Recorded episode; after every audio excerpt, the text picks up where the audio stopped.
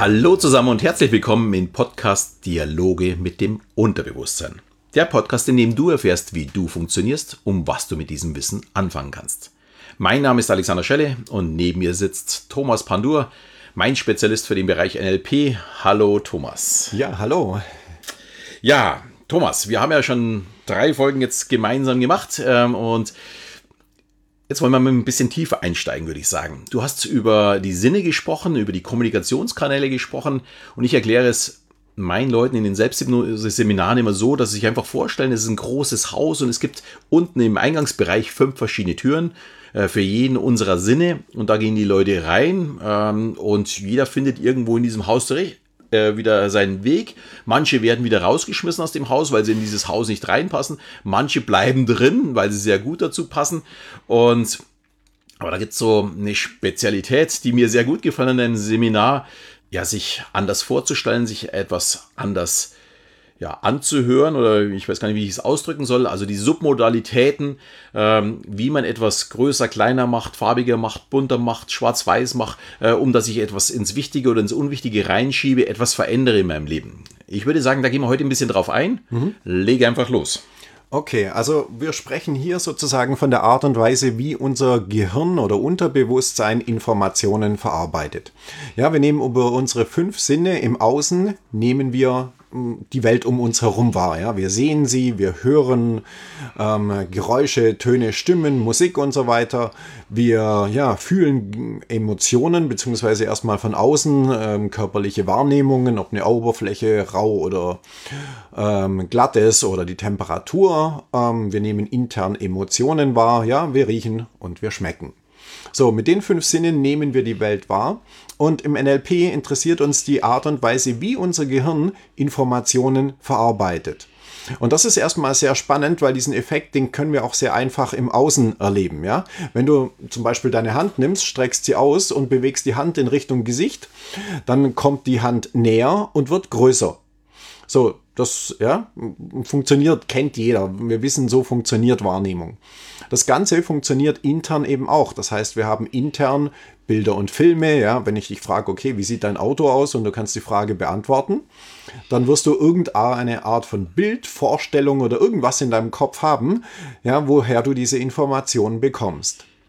Das gleiche, wenn ich sage, wie klingelt dein Handy, welchen Klingelton hast du, was ist dein Lieblingslied, wie klingt das, wie klingt die Stimme von deiner Mutter, deinem Vater, Bruder, Schwester, Freund, Freundin oder wie auch immer, ähm, wie bellt der Hund oder wie miaut die Katze, ja, wir können diese Fragen ja beantworten und wir beantworten sie, indem wir intern diese Informationen haben.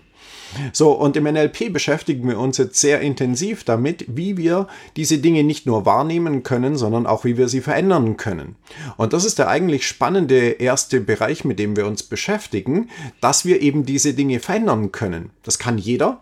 Den meisten Menschen ist es nur nicht bewusst. Ja, ich kann ein Bild zum Beispiel größer oder kleiner machen.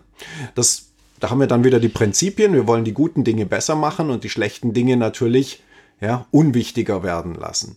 So, wenn du also ein Bild hast, ja, das nicht so, dich so, nicht so eine tolle Situation erinnert und du nimmst dieses Bild, machst es klein, schwarz-weiß und schiebst es weit weg, dann hat es vermutlich eine andere Wirkung als die, die es vorher hatte.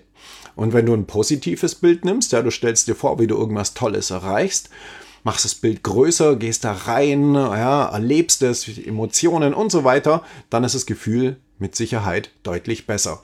Diese Techniken werden mittlerweile in sehr vielen Bereichen ja um, genutzt und geschult, zum Beispiel im Mentaltraining, ja, im Sport und so weiter oder in vielen anderen Bereichen.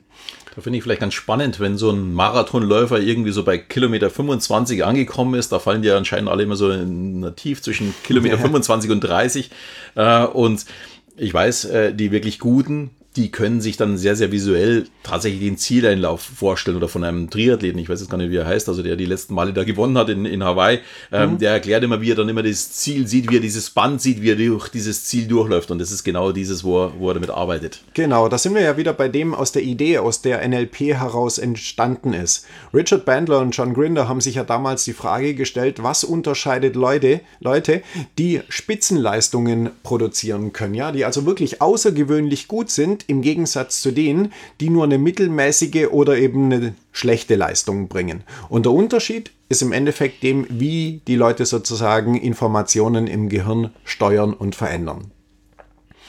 Ja, und das ist sozusagen genau das, womit wir uns beim NLP beschäftigen. Es geht erstmal darum, dich selbst besser kennenzulernen, herauszufinden, wie du Dinge machst und wie du Dinge verändern kannst über diese Submodalitäten. Da sollte man vielleicht auch mal gleich dazu sagen, dass nicht jeder Mensch gleich ist, dass es durchaus welche gibt, die sind eher visuell veranlagt, äh, manche sind eher Kinestheten oder auditiv. Also ich bin sehr äh, auditiv veranlagt. Ich, wenn mich pushen möchte, ich schreie mich an, möglichst laut. Äh, ich brauche da kein Bild dafür. Ähm, genauso ist für mich kinästhetisch sehr, sehr wichtig. War für mich auch in der Vergangenheit immer so der Grund oder ich kann so auf das zurückführen, ich mochte nie von Menschen umarmt werden, die ich noch nicht so wirklich kenne. Das war für mich einfach noch zu weit weg. Andererseits möchte ich diejenigen, also meine Familie, meine Kinder, sehr, sehr gerne umarmen. Eigentlich fast mehr, als wie sie eigentlich möchten, weil ich diese Berührung benötige. Ich möchte im Grunde äh, ja, unser Kuschelhormon dann ausschütten, Oxytocin äh, produzieren. Ich brauche diese Berührung, aber gegenüber Fremden gerade so hier in München ist es ja leider Gottes mittlerweile fast schon normal geworden. Man lernt jemanden kennen und nimmt ihn sofort in den Arm. Das war noch nie mein Fall. Und da merke ich schon, da bin ich sehr, sehr zurückhaltend.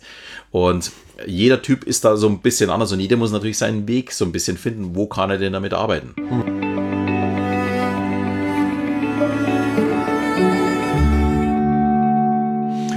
Denke, das ist die, der erste Punkt, der hier wirklich extrem wichtig ist zu verstehen, dass wir Menschen alle unterschiedlich sind, ja, und wir vergleichen uns oft mit anderen, ja, schauen andere Leute an und denken, ja, ich nehme das Beispiel von dir, ja, der eine, der umarmt gleich jeden und kuschelt und macht und tut mit Wildfremden und dann denkst du, äh, nee, äh, erstmal hallo, ja, und ja, wir sind eben alle verschieden und das ist wirklich einer der Kernpunkte im NLP, um den es geht, zu verstehen, dass die Art und Weise, wie du es machst, eben deine persönliche Art ist.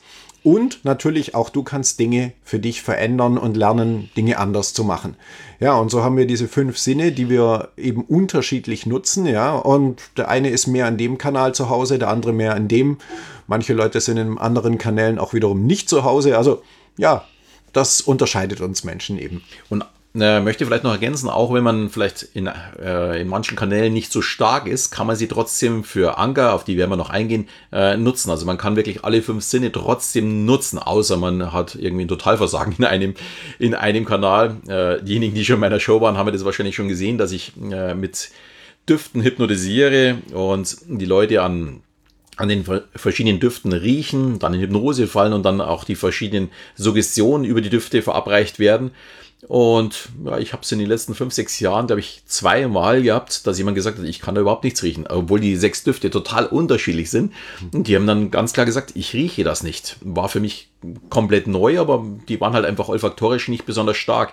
Andere wiederum, äh, die haben die riechen bloß den Duft und die fallen, die schließen schon die Augen, bevor ich überhaupt einen Ton sage, weil sie dann schon sofort wissen, hey, jetzt geht's ab. Mhm. Also da sieht man mal, wie unterschiedlich wir Menschen auch tatsächlich ticken und wie wir dieses auch für uns selbst nutzen können, wenn wir wissen, wie wir selbst funktionieren. Das ja. ist der entscheidende Punkt dabei, glaube ich. Ja, ich gebe dir da völlig recht, Alexander die, die Fähigkeit, die wir ja im NLP wirklich auch sehr äh, intensiv trainieren, ist ja wirklich die einzelnen Kanäle besser zu machen. Ja, nicht nur in einem Kanal irgendwie der Top-Spitzenleister zu sein, ja, wirklich nur alles visuell oder auditiv oder kinästhetisch oder irgendwie zu nutzen, sondern wirklich, wir, wir haben fünf Sinne und diese fünf Sinne nutzen zu können, das macht uns im Endeffekt auch besser in dem, was wir erreichen wollen. Und da gibt es sicherlich oft einen Weg, über den oder den Kanal. Also es gibt viele Wege nach Rom. Ja, und wie man diese, ja, unsere Kommunikationskanäle dann als Anker nutzen kann, das werden wir dann auch in einer anderen Folge genauer besprechen. Thomas, zum Abschluss habe ich natürlich wieder die Spezialfrage, die du noch nicht kennst. Ja, damit. Thomas, was war früher dein liebstes Schulfach? Oh, ihr überlegt schon sehr lange. Moment, die, ja, ja, du, du, du, hast mir zu viele Vorannahmen in diesem Satz. Mein liebstes Schulfach. Mhm. Also, ich beantworte eine andere Frage.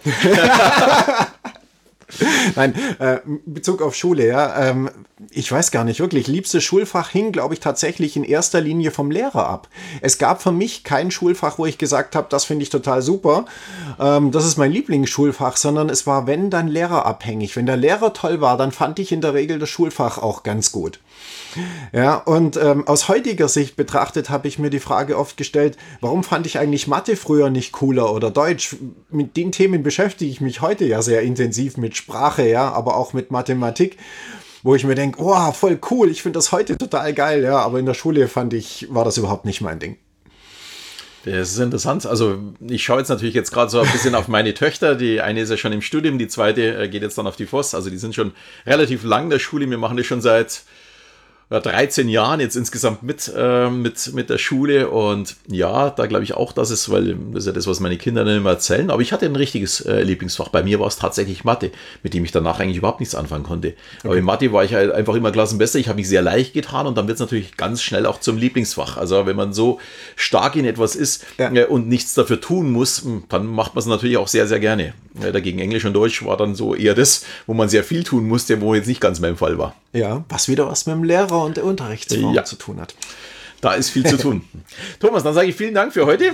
Ich bedanke mich auch. Vielen Dank, Alex. Und wir hören uns zu unserem nächsten Special wieder zum Thema NLP in den Dialogen mit dem Unterbewusstsein. Bis bald.